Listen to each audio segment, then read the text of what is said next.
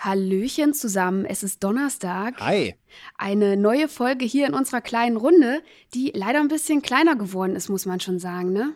Ja, Janique ist leider nicht mehr bei uns. Janique fokussiert sich so ein bisschen mehr auf ihre Arbeit, die sie davor auch schon hatte. Wir haben ja über ein Jahr gemeinsam mit Janique ähm, diesen Podcast vorbereitet und uns überlegt, wie es aussehen soll, was für euch vielleicht wie zwei Folgen oder drei Folgen klang, waren für uns fast zwölf Monate.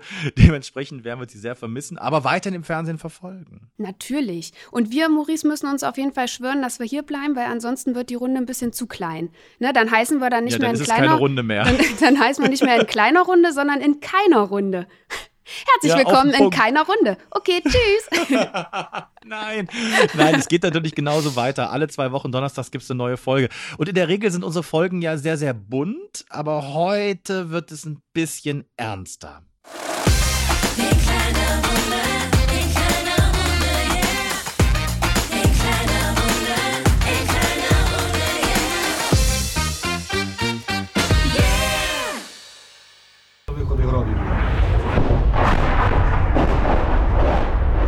Bomben auf ein Wohngebiet. Alltag in der Region Bachmut. Und die Schlinge zieht sich immer enger. Das ist ein ganz, ganz kurzer Ausschnitt einer Kriegsberichterstattung der Deutschen Welle. Man hat das schon gehört, der Reporter sitzt an der Front, man hört im Hintergrund das Geschieße, das, die Gefechte, den Kampf.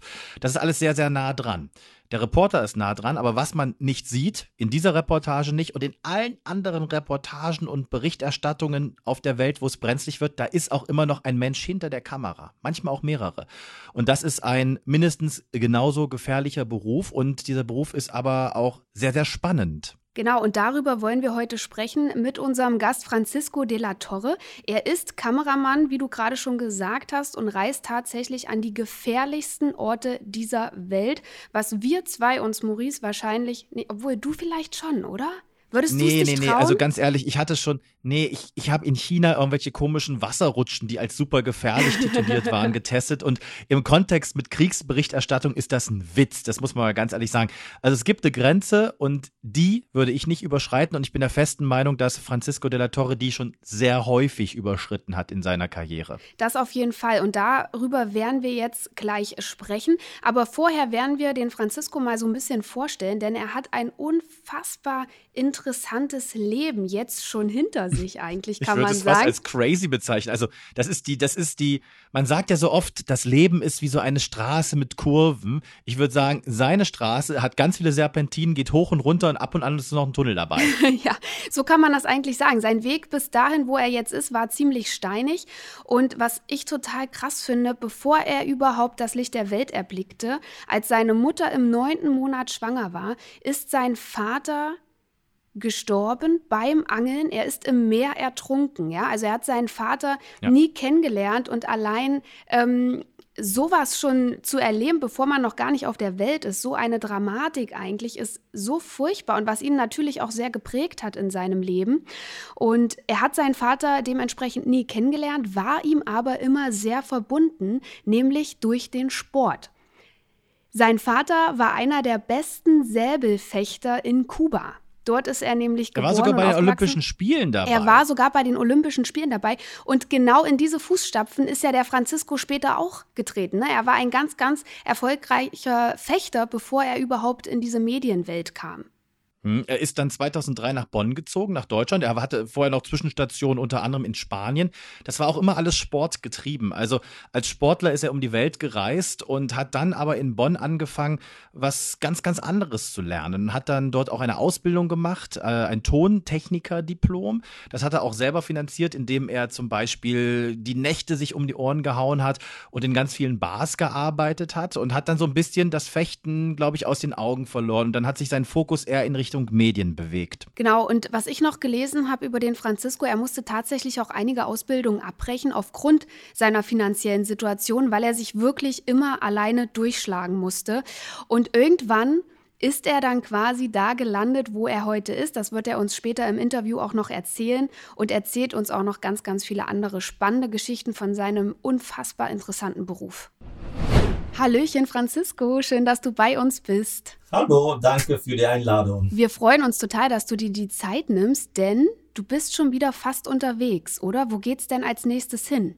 Ja, stimmt. Ich bin aber in zwei Tagen dann äh, fliege ich nach Tahiti mit äh, nach Haiti mit den Kollegen Nadia Kriban und machen wir wieder ein paar Drehaufnahmen dort vor Ort. Was genau nimmt ihr denn auf? Was ist denn gerade in Haiti das Thema? Weil Julia und ich, wir haben uns so ein bisschen gefragt, was da der Anlass gerade ist. Ja, ähm, also ich bin nicht so ganz drin in das Thema, weil da sind immer wieder viele Sachen dazwischen gekommen. Aber eins kann ich euch sagen, gerade ist keine Haiti, man redet darüber, oder Haiti redet man darüber, Entschuldigung, das ist ein schönes äh, Ort für Urlaub in der Karibik und so weiter, aber momentan äh, momentan schon seit ein paar Jahren ist die Situation sehr kritisch da. Da werden die Leute sich äh, gegeneinander dann sich umbringen gebracht und äh, also dann fast jedes Jahr ein Putsch und äh, die politische Situation gerade ist auch also nicht einfach gerade dort. Also ist äh, eine sehr gefährliche Ort momentan und dann werden wir dahin fliegen und denke ich mal, dass wir eine von den großen Mafia-Bosse äh, da auch äh, interviewen werden, die unter den neuen Clans quasi da sind. Freust du dich auf so einen Einsatz? Also wenn ich so Auslandsdrehs früher hatte, dann habe ich mich immer gefreut. Da habe ich gedacht so, yay, jetzt geht's in die USA. Ja. Yay, ich werde irgendwie an der Kartoffelsalatmeisterschaft teilnehmen. Aber das, denkst du dir das? Yay, ich werde auf Haiti einen super gefährlichen Mafia-Boss treffen? Äh, du, das ist eine gute Frage. Ähm, da hatte ich letztens mit meiner Frau äh, geredet und gesagt, du, ich gehe nicht in einen Urlaubsort, dann schau mal richtig im Internet, was gerade da die Situation ist.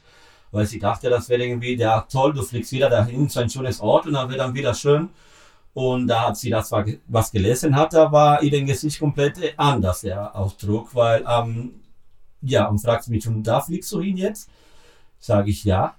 Und ja, deine Fragen zu beantworten, ähm, ja, ich freue mich. Natürlich, das ist immer ein Risiko, was man irgendwie, also man hat diesen Job von Anfang an in Kauf gehabt und äh, ich weiß nicht, aber äh, diese, diesen Orte sind, die reizen mich immer irgendwie und dann, äh, obwohl das gefährlich ist, natürlich habe ich auch Angst, aber ähm, ja, was da ich mit meiner Kamera da irgendwie aufnehmen, ich weiß nicht, was auf mich da wartet. Wie bereitest du dich denn auf so einen Job vor? Also gehst du schon so ein bisschen selbst auch in die Recherche und liest dir durch, was da gerade aktuell los ist? Oder sagst du, nee, ich lasse mich einfach überraschen, weil ansonsten habe ich einfach zu viel Angst davor? Doch, ich äh, versuche mich so kurzfristig immer so ein bisschen zu vorbereiten. Und äh, versuche ich immer natürlich auch, wenn das nicht jetzt unterwegs ist, dahin äh, ein, zwei Tage davor ein bisschen zu recherchieren und zu lesen und zu gucken, was die Situation gerade vor Ort ist.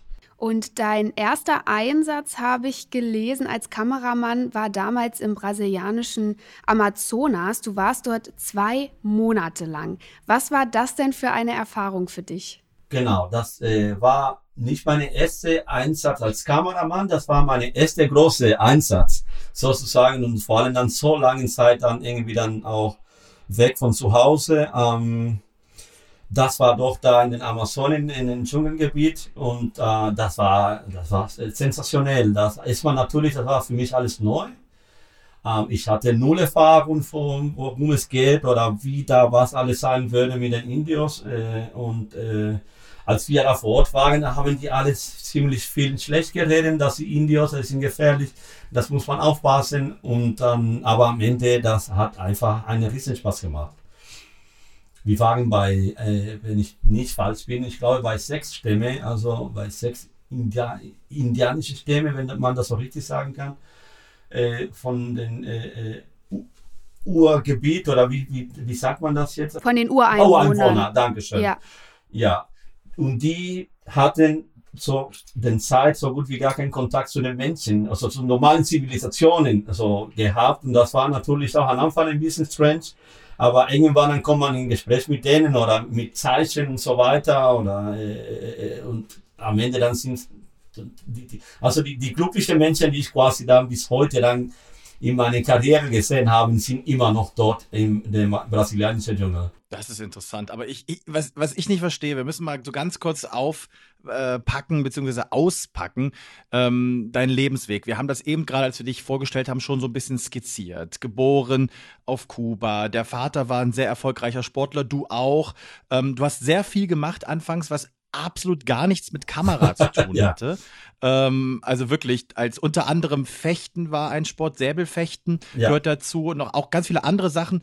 Ähm, und irgendwann kam dieser Switch mit der Kamera. Also das, ja. das, wie kam das? Wo kam diese Motivation her zu sagen, ich mache jetzt gar nichts mehr mit Sport, sondern jetzt auf einmal werde ich Kameramann? Du, das war auch ein langer Weg und der Wechsel kam, als ich dann schon in Europa war. Ich bin dann von, von Spanien irgendwann nach Bonn umgezogen und äh, ich hatte früher auch Buchhaltung und Finanzwissenschaft studiert und habe ich irgendwann dann in Bonn, da habe ich gesagt, okay, so ich habe mit diesem Buchhaltung nichts zu tun.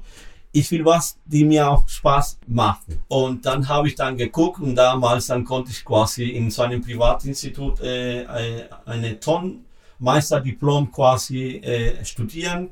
Der Klick bei der Kamera war in meinem letzten Semester von meinem Studium wo ich quasi eine von meinen Aufnahmeprüfungen war, ähm, ich musste äh, eine Band oder äh, eine, einen, eine Hörspiel dann quasi dann aufnehmen, die ganzen, äh, äh, die ganzen äh, Effekte und alles, was man in das Studio macht, sollte ich das alles dokumentieren. Und mit einer Kamera das filmen und dann eigentlich einen kurzen Clip davon machen. Und ich habe mir eine Kamera gemietet damals und da habe ich von diesen Aufnahmen quasi eine 30-minütige Doku äh, gedreht, wo ich dann quasi mein Leben hier in Köln dann alles gefilmt habe, wo ich dann in der Bars, wo ich gearbeitet habe, so habe ich auch meine Studio finanziert als Barkeeper und habe ich dann quasi in den Laden, wo ich gearbeitet habe, die Leute gefilmt, äh, Interviews gemacht, dann bei meinen äh, äh, Kollegen von, von, von äh, der Sport auch noch, die dann noch geforscht haben hier und die Leute von der Schule natürlich. Und dann kam dann die, der Moment, wo ich das alles rendern musste und da hat das nicht funktioniert. So, Fakt ist, dann hatte ich dann zwei Monate dann gebraucht, um meinen Abschluss abzugeben. Und dann komme ich in die Schule und dann habe ich meinen Abschluss äh, zu meinen Lehrern gezeigt. Die haben meinen Film gesehen, die haben gesehen und gesagt, Francisco, das hat uns sehr gut gefallen. Äh, mussten wir dir leider 20% abziehen, weil das zu lang war. Und werden wir dir empfehlen, in der Kamerarichtung gehen und nicht in, bei den Tonbranchen äh, zu machen. Dann da hat ungefähr das alles angefangen. Ja. Wie witzig. Das heißt, es hat eine ganze Ausbildung gebraucht, um am Ende zu verstehen, ganz am Ende, am letzten Tag quasi zu verstehen, nee, ich mache was anderes. Das ist mein Weg, ja. Aber so ist es ja ganz oft, ne, dass man irgendwie so eine Idee hat, was man mal machen möchte und dann findet man sich auf dem Weg ganz woanders wieder. Ganz Aber genau. hast du Hast du denn damals schon die Idee gehabt, auch mal in so eine Richtung zu gehen? Also, dass du wirklich an solche gefährlichen Orte auch reisen wirst? Nein, ich hatte, also das hat mir immer gefallen. Also da, woher ich komme, dann kann man so gut wie nie in Ausland fliegen. Ich hatte immer den Traum, irgendwie bestimmte Orte zu besuchen, Sache, die ich auch nicht machen konnte. Und das war immer ein Traum von mir, mindestens mit dem Rucksack irgendwie dann diese Orte zu besuchen und kennenzulernen. Und ähm, aber nie gedacht, dass ich an diesen gefährlichen Orte irgendwann dann doch hingehen konnten. Und das war für mich so wie äh, die die plus Ultra, als ich dann quasi äh, als dritter Kameramann damals ausgewählt worden bin und für die Firma Shine Germany war damals das und dann äh, ja nach Brasilien, nach Brasilien und Papua-Neuguinea danach irgendwie dann zu fliegen. Jetzt sprichst du gerade Papua-Neuguinea an. Ich glaube, das ist, das ist, das ist, ich glaube, Papua-Neuguinea ist Julias Lieblingsthema. Ah, okay. In all deiner ganzen Vita. Ich, ja? ich finde das so, ich finde das so spannend, weil das war nämlich dann deine nächste Station, richtig? Da warst du auch wieder, aber nur weil ein Kollege abgesagt hat, weil der Angst hatte vor Kannibalen. Ist Ganz das genau. richtig? Ja, der Kollege kam, also ich war quasi dann der Kameramann, die dann für Brasilien gebucht worden war. Also zwei Monate für Brasilien und dann, ähm, das hat riesen Spaß gemacht. Als wir dann zurückkamen, da hatte ich dann so eine richtig gute Verbindung dann zu den ähm, Protagonisten, zu den Hauptrollen. Also wir waren zu zwei immer unterwegs. Und der meinte, du Francisco Fals, der Kameramann, die dann für Papua-Neuguinea absagen würden, würdest du dann eventuell mit mir weiterreisen äh, nach Papua? Und ich habe denen gesagt, du, äh, ich glaube, ich werde dann sofort mit dir dahin fliegen, aber wieso? Dann würde der dann nicht dahin mit dir fliegen würden. So, und er meinte, nur so, dann wollte ich nur wissen und dann komme ich nach Hause und nach zwei Wochen zu Hause, dann werde ich äh, angerufen und äh, gefragt tatsächlich, ob ich dann weiter äh, nach Papua-Neuguinea fliegen würde. Weil der Kollege dann ja äh, keine Lust und Angst hatte, dann, weil das der Insel so ist wie so unerforscht und irgendwie dann noch ein paar Ecken noch Kannibalen sehen und so weiter. Und dann, ja, das war ihm zu heiß. Und dir nicht? Doch, das, da war, ich hatte schon da, natürlich, das war heiß. Also, ich hatte damals meine erste Tochter äh, gehabt, beziehungsweise nach, als sie dann ein Monat alt war, dann bin ich in, nach Brasilien und als ich zurückkam, da war sie schon fast vier, also drei Monate und halb. Und da muss ich natürlich mit meiner damaligen Freundin auch noch reden und sagen und fragen, ob das für sie auch noch in Ordnung wäre. Sache, die nicht so ganz einfach war, aber ich wollte dahin. Also ich äh, wollte unbedingt dahin und dann am Ende dann, ja, haben wir noch die Mitte gefunden und bin ich doch äh, nach Papua-Neuguinea dann geflogen. Also das, wovor dein Kollege Angst hatte, weshalb du überhaupt erst die Gelegenheit hattest, dahin zu fliegen. Hast du sie gesehen? Die Kannibalen, waren sie da? Ja, ähm, ja, also ich kann dir sagen, ähm, da gibt's äh, das so eine Doku, die wir gedreht haben, dann das war auch ziemlich äh, spektakulär oder das, das, das, endlich auch muss man auch sagen, als wir dann da kamen. Und dann sind wir quasi in einem Weg in den Bergen, in den Dschungel und dann sehen wir ein paar Kinder, die da im Hintergrund, keine Ahnung, verstecken, spielen oder keine Ahnung, was sie da gemacht haben wir versuchen die zu verfolgen. Fakt ist, als wir dann noch ein bisschen rein waren, dann waren wir äh, komplett gekreist von irgendwie einem Stamm, die auf uns dann schon mit Pfeil und Bogen, mit Hammer und alles irgendwie dann quasi gewartet haben. Wow. Und das war die erste äh, Eindruck und die erste, ja, wow, fuck, was machen wir dann hier? Und in den Aufnahmen dann kann man hören, wo ich dann den Kollegen sagen, Richard, lass uns zurück, lass uns zurückgehen. Das ist gerade dann so heiß hier. Ähm, aber ne, wir sind da geblieben und da haben wir lustigerweise den ersten Kontakt mit denen gemacht mit Zigaretten. Mhm. Und nachdem wir mit denen äh, den ersten Kontakt gemacht haben und dann die gesehen haben, dass wir auch keine Gefahr für denen waren oder sie damals, äh, äh, dann haben die uns den Erlaubnis gegeben, da in den Stamm von denen zu kommen. Und dann äh, durften wir, da gab es eine von denen, die ein bisschen Englisch, also die reden über 300 Sprachen auf der Insel, das ist echt abgefahren. Wow und die kommunizieren mit ein, einer Sprache. Und das ist ziemlich sehr nah an den Englisch. Also wenn man mit denen ein bisschen Englisch redet, dann konnte man den einen oder den anderen verstehen. Und so haben wir quasi dann die, der Hauptling von dem Stamm-Interview oder die Schamanin, die Frau, die da war, und dann, das war eine von den Fragen. Haben Sie auch Menschenfleisch gegessen? Waren Sie Kannibalen früher? Und sie meinte, wir waren früher Kannibale, wir essen kein Fleisch mehr oder kein Menschenfleisch mehr, ähm, aber paar Nachbarn von uns dann immer noch. Allerdings muss man sagen, äh, die essen auch nicht so wie in den Filmen, egal welcher die da vorbeigeht, dann irgendwie dann wird gefressen oder geschnitten und irgendwie auf die Fahne oder irgendwie auf dem Feuer gelegt. Die Leute oder die Menschen essen dann, die quasi dann etwas, ein Konflikt mit seinem Stamm dann quasi haben. Also, da haben die Prioritäten, die haben, die kämpfen da wegen drei Punkten. Und zwar die in erster Stelle kämpfen die fürs Land, also die eine von einem Clan oder Stamm, die dann nicht dir gehört, einfach in dein Territorium kommt, ohne eine Erlaubnis. Das Volk oder konnte irgendwie einen Krieg äh, äh, äh erzeugen. Der zweite Punkt ist, wenn du meine Schwein anfasst oder mir ein Schwein klaut, Klaus. Dann ist auch ein Punkt dafür, damit ich dich angreifen konnte und dich quasi dann ah, entweder esse und dann noch irgendwie mumifiziert lasse auf eine von den Bergen. Und dann in dritter Stelle, dann sind die Frauen. Mhm. Also eigentlich geht es genau um das, eigentlich, das ist ja, was ist ja, das ist ja was sehr Weltliches, das ist ja ähnlich wie bei uns. Es geht um Essen, Besitz und Frauen. Nicht ja. immer um Frauen, Maurice, oder? Nicht immer um Frauen, aber häufig.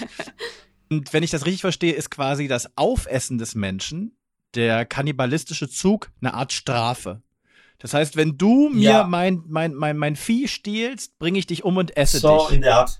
Finde ich trotzdem ja, immer noch furchtbar, so aber ich verstehe zumindest jetzt ja. so ein bisschen. Aber warst du irgendwie, also das ist jetzt, das ist natürlich ein bisschen indiskret auch, aber hast du auch, warst du auch Zeuge davon, wie Kannibalen Menschen gegessen Nein. haben? Okay. Ich wollte nur fragen. Wir, wir haben keine, keine Menschenfleisch zum Glück noch nicht mal gerochen. Ähm, was wir dann, das ist auch ganz interessant ist, was wir da, äh, oder unsere Hauptnahrung dort waren Insekten und Pflanzen. Und ähm, davon habe ich dann doch viel gegessen. Und dann kann ich dir auch sagen, eine lustige Anekdote, dann sind wir auch immer noch bei diesem ersten Stamm und dann nach dem dritten Tag oder so, dann werden die vorbereiten sich, um auf Jagd zu gehen. Und da habe ich mich gefreut, weil da hatten wir auch natürlich Hunger, wir hatten so gut wie nichts mehr zu essen in unserem Rucksack.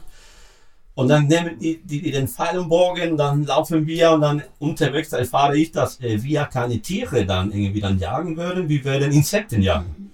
Und zwar mit Pfeil und Bogen.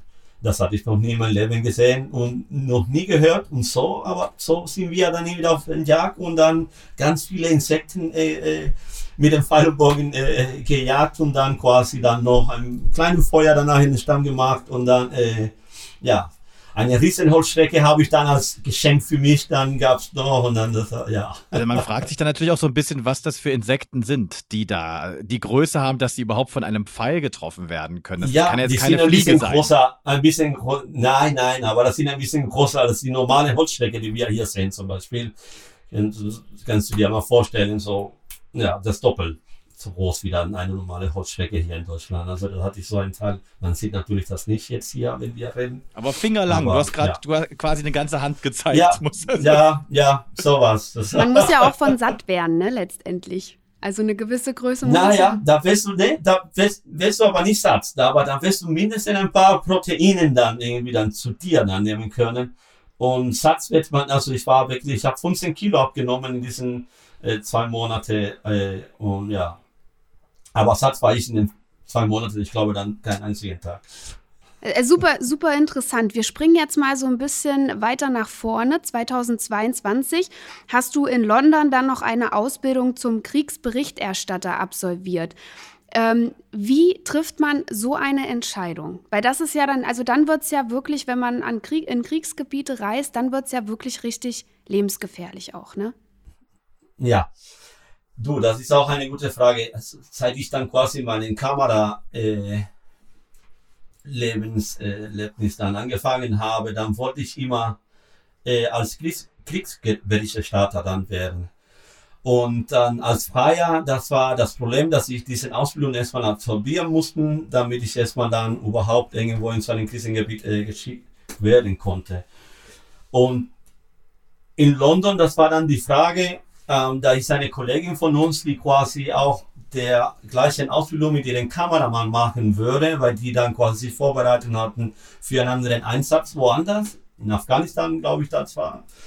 Und äh, da hatten wir auch noch ein Team gebraucht, die quasi das alles dann noch dazu dokumentieren konnte und dazu noch den Ausbildung irgendwie absolvieren würde.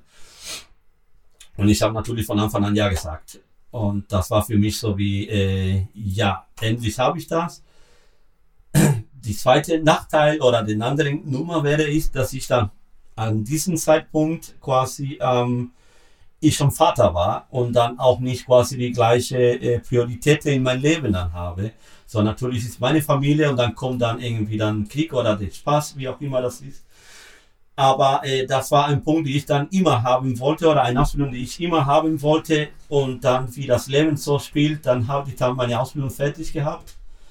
Und ein Monat später ist der Krieg in der Ukraine dann quasi dann gestartet. Da kam ein Anruf, richtig? Der, der, ähm, wo du gefragt worden bist, ob du als Kameramann dann in die Ukraine gehen würdest.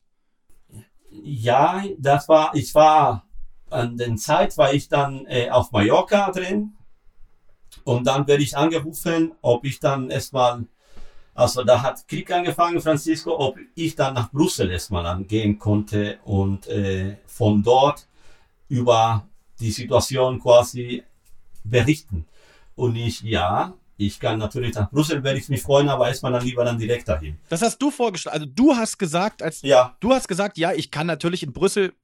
ja, Krass. ja, Das finde ich, also äh, ich, ich finde das ja total faszinierend, wie, wie locker du sprichst. Dabei lächelst du auch. Es geht halt, also da, dein Leben ist ja konkret in Gefahr, wenn du in ein Kriegsgebiet gehst als Kameramann. Ich glaube, ihr tragt da so schusssichere Westen, auf denen groß irgendwie Press steht. ja, Aber ich glaube, man, ja. man kommt trotzdem in, zwischen die Fronten.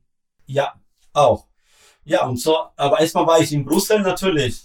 Und dann äh, nach einem Tag dann in Brüssel, also ich bin von Mallorca nach Köln, einen Tag zu Hause, am nächsten Tag nach Brüssel und dann den Tag wo ich dann quasi ankam, dann äh, hatten die mich nochmal angerufen und gefragt, ob ich dann doch am nächsten Tag oder in zwei Tagen irgendwie nach, nach, nach in die Ukraine dann ziehen würde. Und dann habe ich dann ja gesagt und ja, und dann bin ich dann wieder zurück nach Hause, dann mit meiner Freundin dann nochmal geredet und beziehungsweise mit meiner Freundin geredet und dann äh, geklärt, was die Sache ist und da war sie auch nicht so ganz äh, d'accord, einverstanden, aber ja, dann bin ich danach direkt nach, äh, es war ne, über Polen und nach, nach äh, Lviv. Wie lange warst du dann in der Ukraine? Das erste Mal war ich äh, ein Monat einen Monat lang. Da war ich dann äh, mit dem Gordian Fritz. Und insgesamt dann bin ich achtmal äh, da gewesen. Wow. Wie, wie würdest du die Zeit dort beschreiben? Was hast du erlebt? Oh, das, das ist keine schöne Zeit. Also, das, da, also Krieg, dann kann ich heute sagen, ist keine gute oder keine schöne Sache, was man vor allem als Reporter da sieht und vor allem als Familienvater.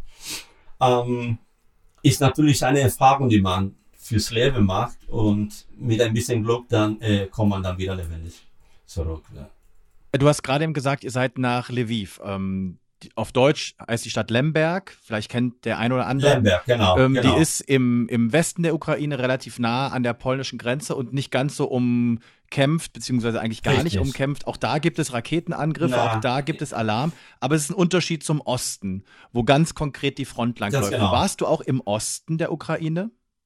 Genau, genau, genau. Da, da war ich auch ein paar Mal. Äh, also das erste Mal, wo wir da waren oder wo ich da war, da sind wir von Lemberg, ich glaube danach direkt nach Lviv. Nee, nach, nach, von Lemberg nach, nach Odessa, Entschuldigung. Und da war auch noch ziemlich ruhig. Oh, ich kann mich nicht so ganz erinnern. So an diesen ersten Mal hatte ich aber nicht so viel, so was ich, was mir, dann fange ich neu an. Also das, das, bevor wir nach Odessa gefahren sind, das harte, härteste, das ich damals an den Tagen ge- erlebt habe, das war Winter. Wir hatten dann minus 15 Grad in Lemberg. Und das war die erste äh, äh, große Welle von Immigranten oder von, von, von Flüchtlingen, die quasi dann aus dem Osten, aus dem Westen, aus dem Süden dann quasi dann von, von der Ukraine dann quasi dann aus das Land verlassen haben. Und das war sehr schockierend zu sehen, wie viele Kinder alleine da waren unterwegs und wie viele Frauen auch mit Kindern vor allem. Und das als Familienvater, das war schockierend auch natürlich. Das war die erste, die erste große äh, äh, äh, Erfahrung, die ich da erlebt habe und das war sehr, sehr traurig, auch das zu sehen. Vor allem dann, wenn man so ein kleines Kind, vierjähriges Kind sieht, die dann alleine da unterwegs ist, dann, äh, ja, dann muss man ein bisschen, äh, ja, sein Herz so auf Stein zumachen in dem Moment, weil man kann auch nicht jeder da helfen, auch weil man dann arbeitet ist auch. Vor allem dazu noch, wenn man Vater ist. Und, und dann sind wir dann weiter nach Odessa und dann so, so gut wie der ganzen Süden dann gemacht. Und irgendwann dann bin ich raus. Mein Kollege ist noch ein, zwei Wochen da geblieben und dann bin ich immer wieder, äh, also in einen Tag von äh, zwei Wochen zu Hause oder einen Monat zu Hause, zwei Wochen dort oder drei Wochen, wie es heute noch. Und kannst Ja. du denn das Erfahrene auch dort lassen oder nimmst du vieles auch mit nach Hause? Nein, also das entweder, wenn ich das, wenn ich das mit nach Hause gebracht hätte, dann hätte ich dann nicht mehr dahin ge äh, geflogen. Weil dann werde ich A, meine Familie oder mich selber quasi auch noch irgendwie in Gefahr bringen, wo ich dann vielleicht Störungen kriegen werde oder whatever, was man alles irgendwie dann da. Äh, Ja, äh, viele äh, Leute brauchen ja danach tatsächlich eine Art Therapie oder eine therapeutische Begleitung, eine psychologische Begleitung, um all das Gesehene zu verarbeiten, ne? Exakt, exakt. Also ist auch, ist wie, wie, wie, wie ein Job, nicht, ist ein Job nicht für jedermann oder für jeder Kameramann. Aber äh, man muss, also ich bin sehr selbstkritisch, also Kritiker mit mir selbst und dann rede ich auch und dann frage ich mich, wenn ich sehe, dass ich irgendwie ein Problem damit habe, dann höre ich sofort auf. Und vor allem meine Frau auch, ja. Das würde mich auch sowieso noch interessieren. Wie ist denn dieser Beruf überhaupt mit dem Familienleben ähm, zu vereinbaren? Weil ich könnte mir vorstellen, wenn Ja. du dann da wirklich unterwegs bist, vielleicht hat man auch nicht immer Empfang mit dem Telefon, man ist vielleicht nicht immer erreichbar. Ähm, da ist ja die Familie, die dann zu Hause zurückbleibt, wahrscheinlich auch oft äh, in einer gewissen Angst. Genau, genau. Ja, das ist tatsächlich so auch. Also jedes Mal, wenn, meine, wenn ich dahin fliege, dann ist äh, meine Frau, also wir sind nicht verheiratet, aber habe ich dann meinen Baby dann jetzt mit meinen Freundin, Frau, die auch äh, quasi mich so kennengelernt als Kameramann, die auch in den Sender äh, für RTL auch arbeitet. Natürlich auch, die auch Mutter ist und dann äh, nach langen Gesprächen, also da gibt's eine, muss eine gewisse Vertrauen auch sein. Und wenn diesen Vertrauen nicht gibt, dann funktioniert dann gar nicht, dann würde ich sagen. Und dann, äh, ich, wenn ich dann unterwegs bin, dann weiß ich dann, bis wohin ich dann da auch ich, riskieren kann. Also natürlich, du weißt auch nicht, wo dann eine Bombe dann irgendwie dann landen konnte oder so weiter. Du bist sowieso da vor Ort. Hast du denn kritische Momente erlebt, wo das so war, wo du dir gedacht hast, okay, das ist jetzt ganz glimpflich ausgegangen, die Bombe war zehn Meter neben mir. Ja, da, da, das sind nicht viele Momente, die so kritisch waren, aber das ist ein Thema, die auch zum Beispiel ich versuche zu, zu, zu vermeiden, dann so mit meiner Frau zu reden, damit sie auch nicht so viel mehr sich mehr, äh, äh sich mehr Sorge macht oder Angst kriegt. Das sind zwei Momente gewesen, wo es dann ziemlich kritisch waren. Und aber ansonsten dann sind wir immer so gut wie äh, in der sicheren Bereich dann quasi, mhm. zwischen Klammern dann quasi dann und haben wir uns immer bewegt. Kann man das so sagen.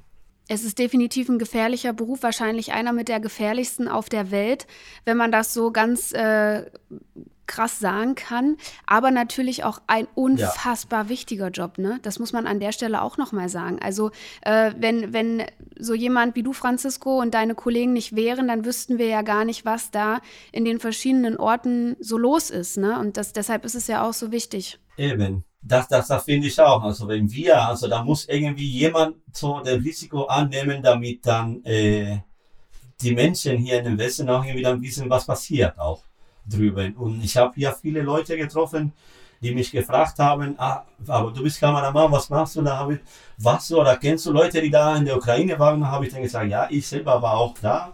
Und dann viele von denen sind dankbar, dass Menschen wie wir und Kollegen wie Reporter, Reporterin, die letzten Male bin ich mit den Nadia Krival dahin geflogen, äh, dass wir uns den Zeit oder dieses Risiko annehmen und, äh, und, und, und den Leuten dann zu zeigen, was die Realität dann vor Ort ist. Du hast ja jetzt auch nicht nur fürs Fernsehen gearbeitet, sondern auch Fotos noch gemacht. Du bist nicht nur Kameramann für Bewegtbild, sondern auch für Fotografie, also Fotograf und hast ähm, deine Bilder ausgestellt in Bonn.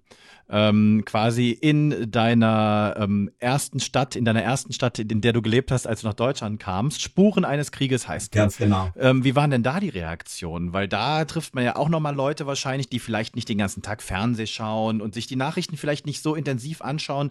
Ähm, wie waren denn da die Reaktionen? Weil so ein Foto ist ja immer noch was anderes als ein Bewegtbild. Das kann auch echt intensiver sogar sein. Man verbringt mehr Zeit damit, guckt es sich genauer an.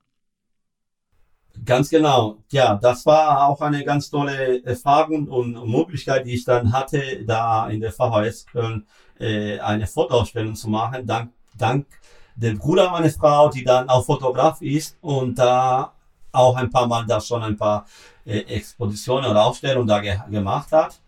Und da in der Zeit, dann hat er mich gefragt, dass sie irgendwie dann Leute suchen, die dann quasi auch äh, Interesse hätten, irgendwie dann ein Foto aufstellen. Und vor allem dann, das wäre dann quasi die Zeit von der Ukraine für die VHS. Ich kann mich nicht so ganz erinnern.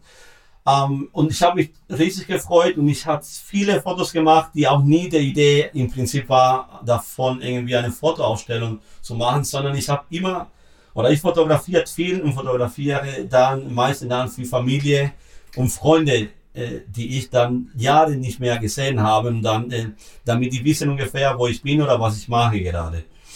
Und da ist das so, das entstanden, dass ich äh, doch in Kontakt mit den Leuten von der VHS kam und am Ende hatten die von mir, ich glaube, da waren so 54 Fotos dann ausgestellt.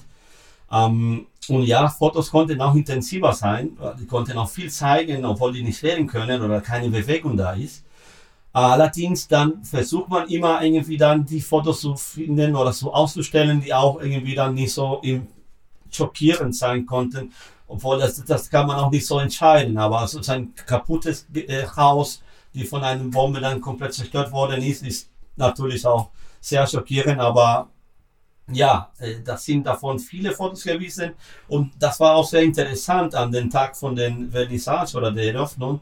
Da waren natürlich auch, äh, also nicht so viele Leute, aber ich war auch überrascht, schon die Menge, die da war und dann die, die, die ganzen Diskussionen, die dann am Ende dann gab es dann und, und, und, Leute, die gefragt haben, die Interesse und wieso und was denkst du, aber, aber sind nicht nur die Ukrainer, sind auch, äh, sind auch die Ukrainer oder die Russen. Und das gab es irgendwie eine sehr schöne Diskussion äh, der ganzen Nacht und am Ende ist irgendwie dann so sehr erfolgreich geworden hat für mich die, die, die Fotoausstellung. Das war auch nicht um zu verkaufen oder gar nicht, es war nur um die Leute zu zeigen, durch meinen Augen ungefähr, was ich da erlebt habe oder gesehen habe. Vor allen Dingen führt das ja auch dazu, dass man das nicht vergisst, ne? Weil das ist ja jetzt auch so, und wir sind ja, ja an einem Punkt, ähm, dieser Krieg hält jetzt schon so lange an und am Anfang ja. waren wir alle noch dabei und wir haben, also so war es bei mir jedenfalls, bei mir lief NTV irgendwie 24-7, weil ich nichts verpassen wollte und jetzt mittlerweile hat sich das so in eine Normalität verwandelt, total. was total schlimm ist eigentlich, aber man kann das gar nicht so wirklich aufhalten, ne?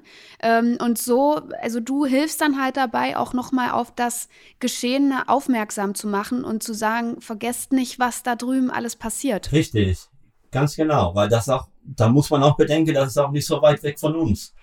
Und werden wir oder helfen wir das nicht dort, also vor allem dann diesen Krieg in, am Ende dann schon zu stoppen, also das muss ein Ende sein für diesen Krieg, äh, das konnte auch von heute auf morgen, wenn wer weiß, dann weiterhin. Und das wollen wir nicht. Also dann, damit will ich sagen, Leute, das ist auch keine schöne Sache. Dann versuchen wir, so wie wir können, zu unterstützen und versuchen wir natürlich auch irgendwie ein Ende zu diesem Krieg zu bringen. Ja. Das ist eigentlich ein schönes Stichwort. Ähm, am Ende hilft die Berichterstattung darüber auch, das ganze Ding irgendwie zu beenden. Das ist zumindest die Hoffnung, die ich damit verbinde. Aber ich hoffe natürlich auch, die Hoffnung, die ich damit verbinde, ist, dass du dann nach deinem Einsatz, ich weiß ja, dass du nach Haiti dann wieder in die Ukraine fliegen wirst, ähm, auch dann wieder heil mhm. zurück sein wirst bei deiner Familie in Köln. Dankeschön, das hoffe ich auch. Ja, Francisco, danke. Vielen, vielen Dank für deine Zeit, für diese, für diese spannenden Geschichten. Wir könnten dir jetzt noch stundenlang weiter zuhören, aber diese Zeit haben wir ja leider immer nicht. Ich habe noch eine letzte Frage, eine allerletzte Frage, Francisco. Ja. Hast du in deiner Zeit, nachdem du ja Insekten gegessen hast damals in Papua-Neuguinea, ja. nochmal hier irgendwann in Deutschland, es gibt ja inzwischen so viele Insektenprodukte, da nochmal was gegessen und probiert? Ja, das hatte ich auch ein paar Mal, aber das Lustige ist, dass äh, das habe ich auch mit meiner älteren Tochter ein paar Ameisen gegessen und denen zu zeigen, dass auch nicht irgendwie so dramatisch und dass die Ameisen lecker schmecken. Die schmecken nach Zitronen und die waren alle beide, bäh, bäh, Papa, nein, Papa isst Insekten, Papa isst Ameisen und ja, das, äh, das habe ich doch gemacht. Sehr schön, sehr, sehr cool. Ja. Also Francisco, wir wünschen ja. dir ähm, eine gute Zeit und eine sichere Zeit, vor allen Dingen in Haiti und dann später später in der Ukraine und hoffen, dass wir irgendwann nochmal mit dir sprechen können. Weil du hast bestimmt noch viele, viele spannende euch. Geschichten ja. für uns. Auf jeden Fall. Ja, habe ich auch. Ja. Dankeschön. Ich habe euch zu danken. Vielen, vielen Dank für die Einladung, für die netten Gespräche und dann werde ich auch sagen, bis bald. Bis bald, bis bald. Francisco. Also Ameisen möchte ich nicht probieren muss ich an der Stelle sagen, auch wenn er es seinen Kindern beibringt. Das finde ich irgendwie ziemlich lustig.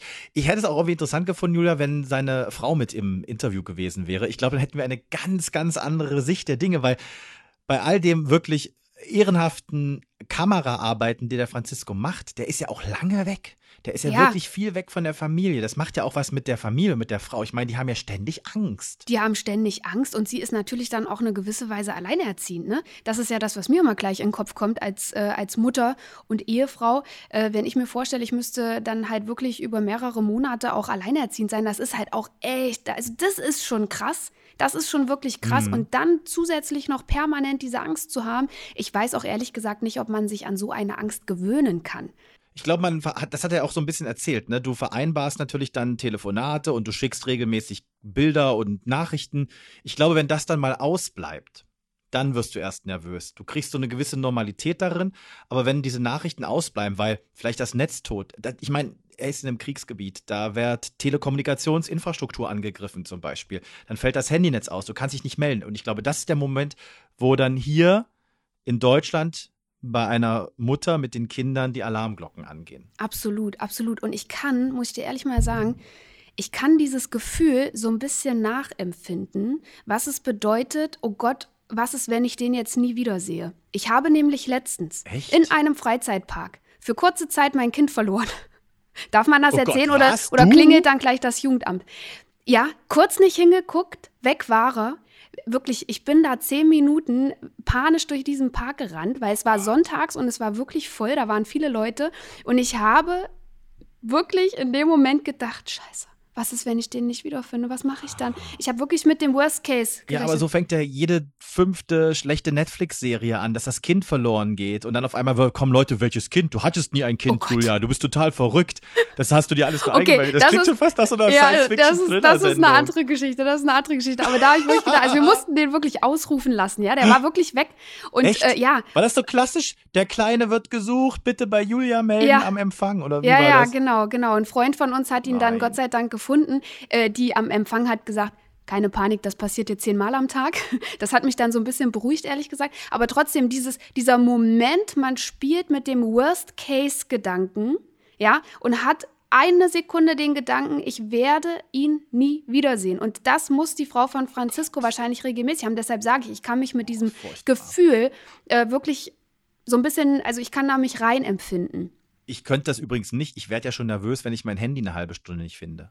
Das ist ja für mich schon schlimm. Also wirklich, ich kann mich da weder in deine und erst recht nicht in die Situation von Franziskos Frau setzen, äh, beziehungsweise hineinversetzen. Das klappt überhaupt nicht. Also wirklich Respekt, wenn man.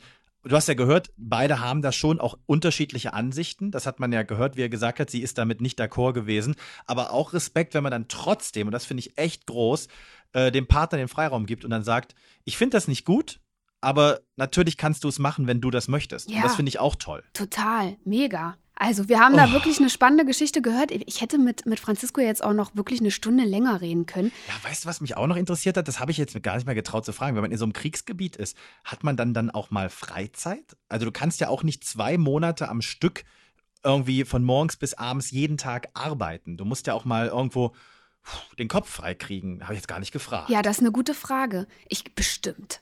Man hat bestimmt Freizeit. Man arbeitet ja da nicht 24-7. Aber Die wie Frage verbringst ist, du denn die Freizeit an der Front? ja, wahrscheinlich dann mit der Familie telefonieren oder so, auf andere Gedanken kommen, vielleicht auch mal Mau Mau spielen oder so.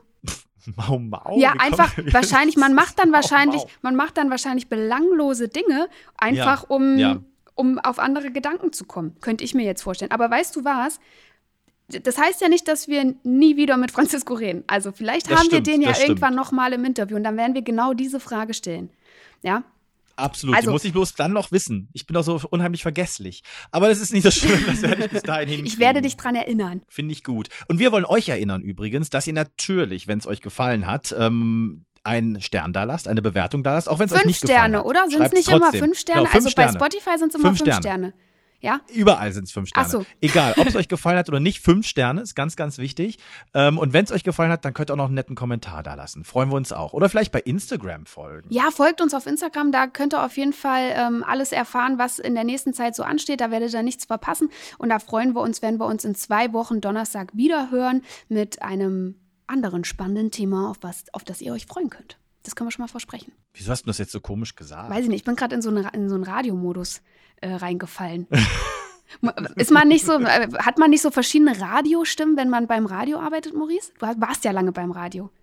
Ich habe immer normal gesprochen. Hast ich immer fand immer Leute ja. seltsam, die dann auf einmal, ja, ich finde Leute seltsam, die dann auf einmal sprechen, als seien sie Synchronstimme von, äh, Synchronstimme von irgendwelchen amerikanischen Teenagers. Ja, aber das ist ganz verleitend auch, ne? Also ich finde es ganz verleitend, irgendwie auch mal so zu Okay, sprechen. also dann das ist wir meine sexy Wochen Stimme. wieder. Meine sexy Stimme, nachdem ich zehn Whisky getrunken habe und eine Schachtel Zigaretten geraucht habe. Oh, das klingt ja wie eine Bahnansage. Ja, ich, ich muss noch üben. Sexy. Ich muss noch üben. Entschuldigung. Wir Okay, haben zwei Wochen Zeit fürs Üben und Julia Ja. präsentiert euch dann nächste Woche ihre sexy Stimme. so machen wir es. Bis dann. Tschüssi. Tschüss.